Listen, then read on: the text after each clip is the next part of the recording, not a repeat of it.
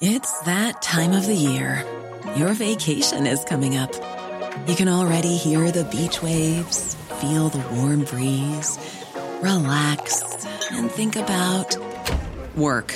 You really, really want it all to work out while you're away. Monday.com gives you and the team that peace of mind.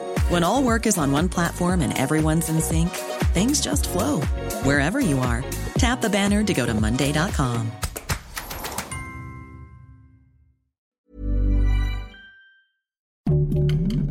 Heraldo Podcast, un lugar para tus oídos.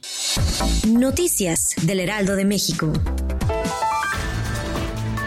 En el Consejo de Seguridad de las Naciones Unidas, el secretario de Relaciones Exteriores, Marcelo Ebrard, hizo un llamado a los países a evitar acaparamiento de las vacunas contra el COVID-19, ya que 10 naciones concentran el 75% de la producción mundial. La jefa de gobierno de la Ciudad de México, Claudia Sheinbaum, informó que hoy comenzarán a operar las brigadas de vacunación contra COVID-19 a domicilio. Esto con la intención de proteger a los adultos mayores que no pueden acudir a las unidades de aplicación.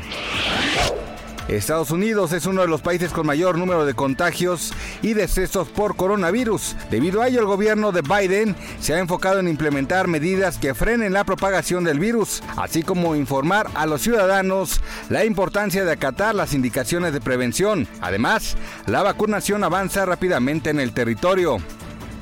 El peso mexicano opera estable frente al dólar estadounidense durante este miércoles 17 de febrero con un tipo de cambio de 20.0896 pesos por dólar. La moneda mexicana se ubicó a la compra en 19.8358 y a la venta en 20.3435 pesos, esto según los principales promedios. Noticias del Heraldo de México.